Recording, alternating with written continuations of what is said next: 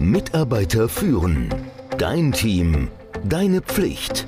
Der Podcast für Antreiber, Macher, Menschenkenner, Widerstandskämpfer und Zuhörer.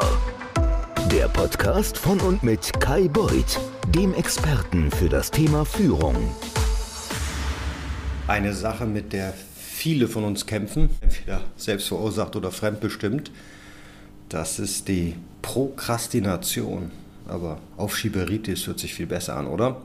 Darüber wollen wir heute mal sprechen und vor allen Dingen, was kann man denn gegen diese Aufschieberitis überhaupt tun? Bevor ich allerdings loslege, zwei kurze Anmerkungen. Erstens, hierzu gibt es einen Leitfaden und den kostenlosen Leitfaden, den habe ich in den Show Notes verlinkt. Dafür gibt es auch einen mehrseitigen, kostenpflichtigen Leitfaden mit all den Tipps, die dir helfen, die Aufschieberitis in den Griff zu bekommen. Auch der ist verlinkt. Den kannst du dann über meinen Digital Download Provider EloPage beziehen. Also die meisten Führungskräfte, so wie ich, die haben mit der Herausforderung der Aufschieberitis zu kämpfen. Meistens selbstverschuldet, also zumindest in meinem Fall, schieben wir die Arbeit bis in die letztmögliche Sphäre, also bis es aber auch wirklich gar nicht mehr geht. Und das machen wir meistens mit unbequemen Dingen. Mir fällt da auf Anhieb meine Steuererklärung ein. Ich weiß nicht, jedes Mal, jedes Jahr, jahrzehntelang immer das gleiche Problem. Aber das Ganze gibt es auch fremdbestimmt. Also wenn ein Mitarbeiter unter Aufschieberitis leidet, habt ihr vielleicht auch schon kennengelernt. Es kann schwer sein, so eine Person zu managen, die, wie man so schön sagt, regelmäßig prokrastiniert. Ich habe so die These, und die mag nicht stimmen, aber wir sind ja alle mit Biases belegt. Also ist jedes Projekt, jede Aufgabe braucht genauso lange wie die Zeit, die man ihr gibt. Also gebe ich dem Projekt vier Wochen, dauert es vier Wochen, gebe ich ihm zwei Wochen, dauert es zwei Wochen, gebe ich jemandem sechs Wochen, dann sechs Wochen. Kommen wir doch mal auf diesen Mitarbeiter. Also wenn du so Mitarbeiter, der, der gefühlt prokrastiniert, zwei Wochen Zeit gibst, etwas zu machen, also um eine Aufgabe zu erledigen und dann ein, zwei Tage vor Deadline feststellst, hm, er hat noch nicht mal damit angefangen, dann könnte man aus der Haut fahren, oder? Das ist frustrierend. Dieser Mitarbeiter, so könnte man meinen, ist unverantwortlich. Dann lass uns doch jetzt mal auf diese beiden Probleme der Prokrastination eingehen und mal schauen, was können wir denn gegen beide machen. Erstmal muss man verstehen, warum Menschen überhaupt prokrastinieren. Du selbst, aber auch deine Mitarbeiter. Und da gibt es ganz unterschiedliche Ursachen und denen muss man mit unterschiedlichen Lösungsansätzen begegnen. Meiner Erfahrung gibt es ein paar Gründe, warum Menschen so sind. Erstens, Prokrastination hat tatsächlich etwas damit zu tun, wie einige von uns im Gehirn verdrahtet sind. Es gibt Menschen, die sind lieber im sogenannten Driver Seat. Und sie bevorzugen die Struktur und arbeiten in der Regel so, dass sie konsequent kleine Schritte machen und sich stetig dem Ziel nähern. Ich bin nicht so. Und wenn dann eine Deadline näher rückt und der Adrenalinschub einsetzt und sie nicht da sind, wo sie sein wollen, dann können sie sich nicht mehr konzentrieren. Sie fangen an, Fehler zu machen und zwar dann, wenn Sie das Gefühl haben, dass Sie sich beeilen müssen. Also möchten Sie das vermeiden. Sie wollen sich nicht in so einer Situation wiederfinden. Und dann gibt es Menschen, die haben einen flexibleren Ansatz zur Arbeit. Die machen alles in letzter Minute, die brauchen diesen Adrenalinstoß, um sich zu konzentrieren. Das setzt Energie frei, damit sie ein gutes Ergebnis liefern. Es ist dann so, als ob diese Menschen den Druck der Deadline brauchen, um ihr Gehirn in Gang zu bringen. Sie übernehmen ein Projekt, dann denken sie ein bisschen drüber nach, dann starten sie irgendwie etwas, um es kurz darauf wieder zu stoppen, und wieder zu starten und wieder stoppen. Aber der Großteil der Arbeit, der passiert erst kurz vor dem Abgabetermin. Geht mal nochmal zurück für diejenigen, die das Vergnügen hatten, eine Diplomarbeit, Bachelorarbeit, Masterarbeit, was auch immer zu schreiben was ist in den letzten Tagen passiert. Das gibt euch eine gute Indikation, was ihr denn für Menschen seid, was für ein Prokrastinationstyp ihr denn wärt. So, bei vielen Dingen ist die eine Präferenz nicht besser oder schlechter als die andere. Es ist einfach eine Verhaltenstatsache. Es sind zwei verschiedene Arten, Dinge anzugehen und es geht darum, was sich für dich oder die Person am normalsten anfühlt. Gehen wir nochmal zurück zur Aufschieberitis. Wenn du generell einen eher flexiblen Umgang mit der Zeit hast und dich mit der Hektik in letzter Minute wohler fühlst oder du dies bei einem deiner Teammitglieder beobachtest, dann gibt es ein paar Dinge, die du vielleicht beachten könntest. Ist das wirklich ein Problem für dich oder für deinen Mitarbeiter? Wie negativ wirkt es sich denn auf die Arbeit aus, wenn dein Mitarbeiter regelmäßig Deadlines verpasst? Ist das ein Problem? Und wenn nicht, Musst du dich wirklich ändern oder müssen, sollten deine Mitarbeiter sich ändern? Wenn sie das gewünschte Ergebnis liefern, dann ist das Problem doch eher deine eigene Wahrnehmung. Wenn du zum Beispiel eine Führungskraft bist und auf ein Projekt schaust, das in zwei Wochen fällig ist, und du siehst, dass dein Mitarbeiter noch fast gar nichts gemacht hat, dann fühlt sich das wahrscheinlich schlecht an. Als jemand, der Schritt für Schritt Fortschritt erwartet, wirst du sehr frustriert sein. Du denkst vielleicht, dass dein Mitarbeiter die Arbeit nicht ernst nimmt oder dass er faul ist. Du bist auf jeden Fall gestresst, weil das Risiko besteht, dass es nicht rechtzeitig fertig wird. Und du reagierst vielleicht sogar über, weil nur noch zwei Wochen Zeit sind. Und dein Mitarbeiter sich aber sehr sicher fühlt, dass er die Arbeit auf jeden Fall schafft. Aber auch dein Mitarbeiter ist frustriert, weil du dich dauernd meldest. Und es scheint, als würdest du ihm nicht trauen. Oder vielleicht fühlt er sich jetzt schlecht, weil er das Gefühl hat, er hätte Fortschritte machen sollen. So ist also wirklich die gesamte Situation für alle Beteiligten unangenehm. Und trotzdem wird der Mitarbeiter aufgrund seiner natürlichen Tendenz auch weiterhin bis zur letzten Minute warten, bevor er etwas tut. Ganz klar, wenn es also nicht wirklich ein Problem ist, dann mach es auch nicht zu einem Problem. Sei dir einfach bewusst, diese Tendenz zur Aufschieberitis bei manchen Mitarbeitern existiert und vielleicht reicht das schon. Versuch nicht mehr deinen Mitarbeiter dazu zu bringen, auf eine Weise zu arbeiten, wie sie für dich angenehm oder gut anfühlt, sondern das muss ja für sie richtig sein. Du kannst im Übrigen auch aufhören, dich über mangelnden Fortschritt zu stressen, wissend, dass sie die Arbeit ernst nehmen werden. Vertrau einfach drauf, dass sie schaffen werden, nämlich weil sie es in der Vergangenheit wahrscheinlich schon oft bewiesen haben. Oder? Das gleiche gilt natürlich auch für dich. Wenn du selbst derjenige bist, der mit Aufschieberitis zu kämpfen hat, dann gönn dir einfach eine Pause. Wenn du weißt, dass du eine gute Arbeit in der letzten Minute abgibst und nie eine Deadline verpasst, dann ist es okay, dann musst du dich nicht ändern, stress dich also nicht. Ich habe festgestellt, dass Prokrastinieren nicht grundsätzlich ein Problem ist. In manchen Fällen ist es aber tatsächlich ein Problem. Nämlich wenn deine Mitarbeiter regelmäßig Abgabetermine verpassen, dann musst du dafür sorgen, dass sie ihre Arbeitsweise ändern. Vielleicht bist aber du derjenige, der anders arbeiten sollte, weil du es nicht magst, dass du immer bis zur letzten Minute wartest. Wenn du das Prokrastinieren als ein echtes Problem siehst, dann versuch viele Deadlines zu setzen oder kurze Meilensteine, anstatt einen Monat zu warten. Vier Wochen können nämlich verdammt lang sein und deshalb schlage ich dir vor, verkürze einfach die Ergebnisintervalle auf dem Weg zum Ziel. Setz dir kurze Timelines, die geben dir dann die Möglichkeiten, Fortschritte zu machen, aber dir trotzdem dieses Last-Minute-Gefühl zu geben, das du offensichtlich brauchst, um wirklich gut zu sein. Gebe dir mal ein Beispiel. Bis zum Ende der ersten Woche steht der Plan. Bis zum Ende der zweiten Woche ist die gesamte Recherche abgeschlossen. Bis zum Ende der dritten Woche hast du einen ersten Entwurf und bis zum Ende der letzten Woche das fertige Produkt. Du hast jetzt vier Meilensteine, die dir das gleiche Gefühl der Dringlichkeit geben, um das Ergebnis zu erzielen. Aber sie sind so geplant, dass du über die Zeit Fortschritte machst. Dieser Ansatz funktioniert besonders gut mit direkten Mitarbeitern. Lass sie das Fälligkeitsdatum für das Endprodukt wissen, aber gib ihnen ein paar Meilensteine. Bitte sie darum, am Ende der ersten Woche mit einem Projektplan zu dir zu kommen. Oder lass sie wissen, wann du den ersten Entwurf zu einem bestimmten Datum sehen willst. Überprüfe nicht nur die Fortschritte, die sie gemacht haben, denn sie werden wahrscheinlich bis zum Ende keine Fortschritte machen. Wenn du am Donnerstag ein Check-in über die ersten Ergebnisse geplant hast, dann können Sie am Donnerstagmorgen alle Ergebnisse zusammenstellen, denn das ist es, was Sie bevorzugen, während Sie insgesamt die Arbeit immer noch planvoll vorantreiben.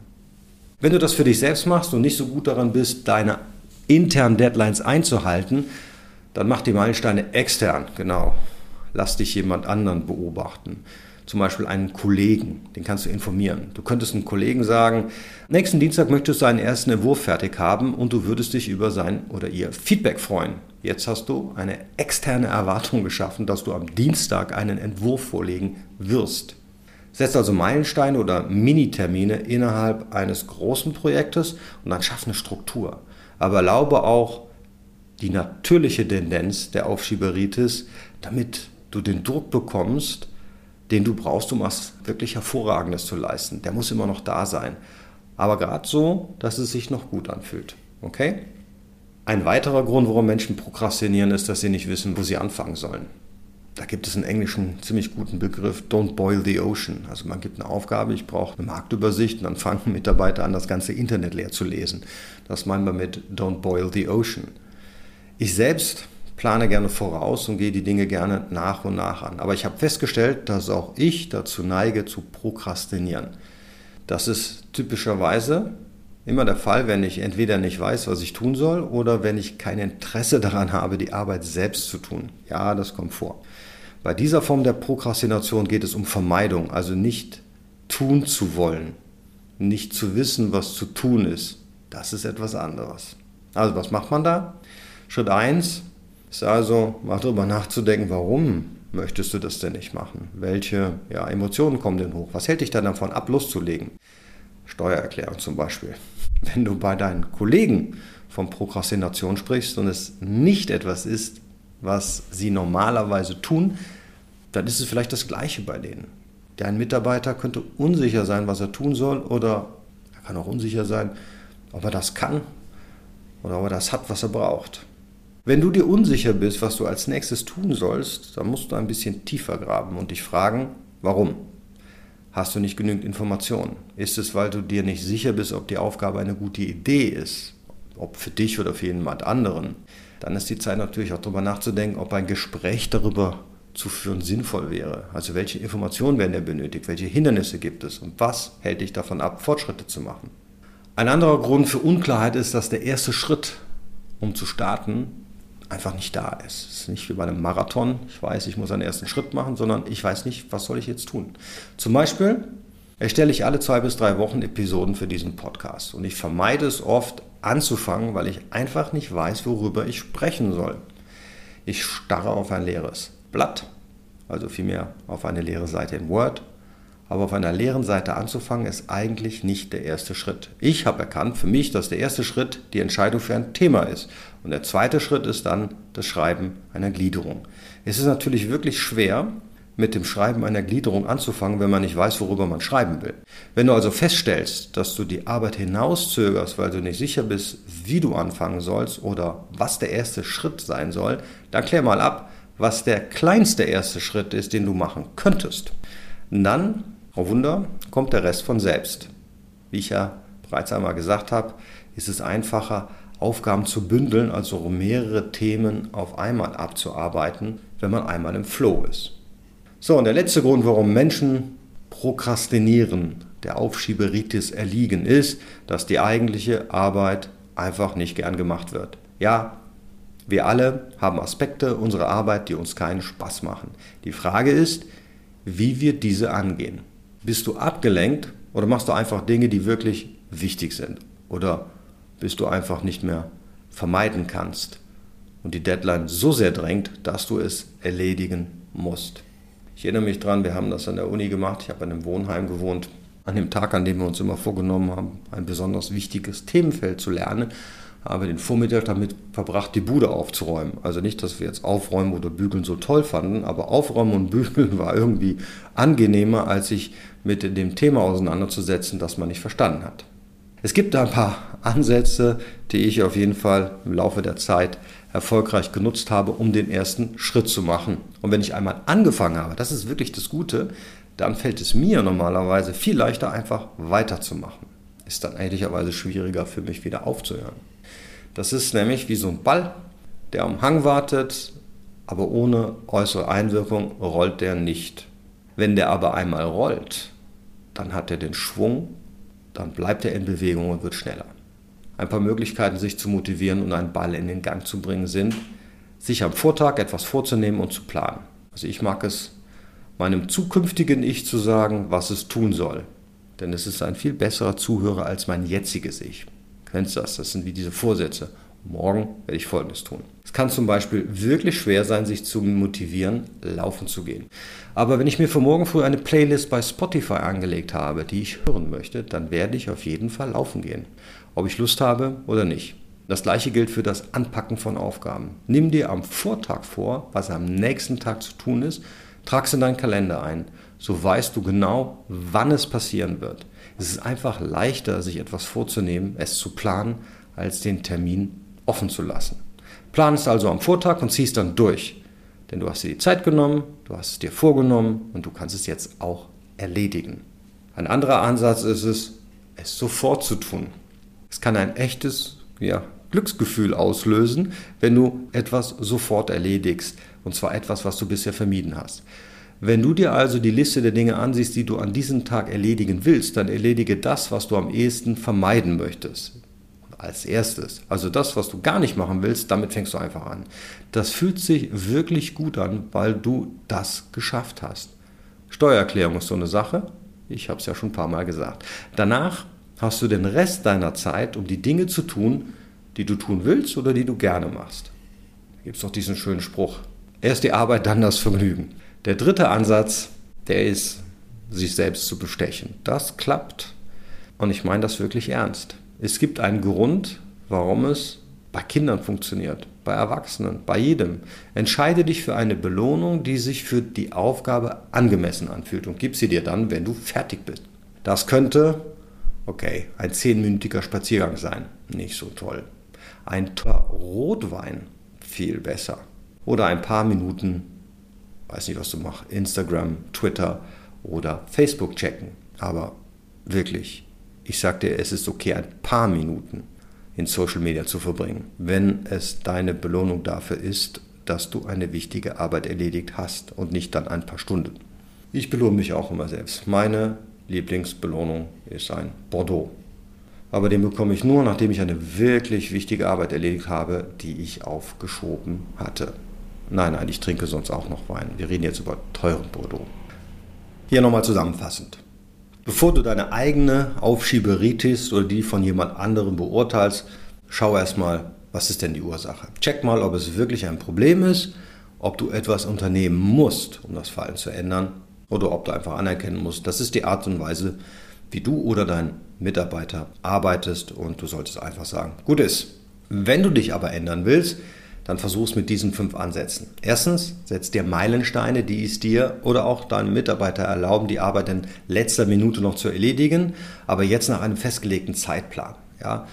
Zweitens, finde den ersten kleinsten Schritt, den kleinsten gemeinsamen Nenner, den du machen musst, um die Arbeit zu erledigen. Das kann nämlich bedeuten, dass du mehr Informationen brauchst oder dass du einfach irgendeine Art von Hindernis beseitigen musst. Drittens, verpflichte dich am Vortag, es am nächsten Tag zu machen und trag es in deinen Kalender ein. Viertens, erledige die Arbeit als allererstes am Morgen. Dann ist sie aus der Welt und du hast Zeit, dich auf die Sachen zu konzentrieren, die dir Spaß machen. Und das fünftens ist, belohn dich einfach. Bestechung kann in diesem Fall eine ganz gute Idee sein. Eine Kombination von allen fünf Möglichkeiten sind natürlich auch eine gute Idee. Alle Ansätze zusammen, weitere Details und Vorschläge, die findest du in dem Leitfaden zu dieser Episode. Den Leitfaden kannst du einfach über den Link in den Shownotes erwerben. Da wirst du zu Elo-Page weitergeleitet. Ich mag nochmal sagen, wenn du meinen Newsletter abonnierst, dann bekommst du jede Woche ein kurzen, knackigen, umsetzbaren Tipp der Woche, ein dazu extra von mir kuratiertes TED.com Video, also zu dem Thema und einen Spruch der Woche, weil, wie du ja inzwischen weißt, ich gerne Sprüche mag.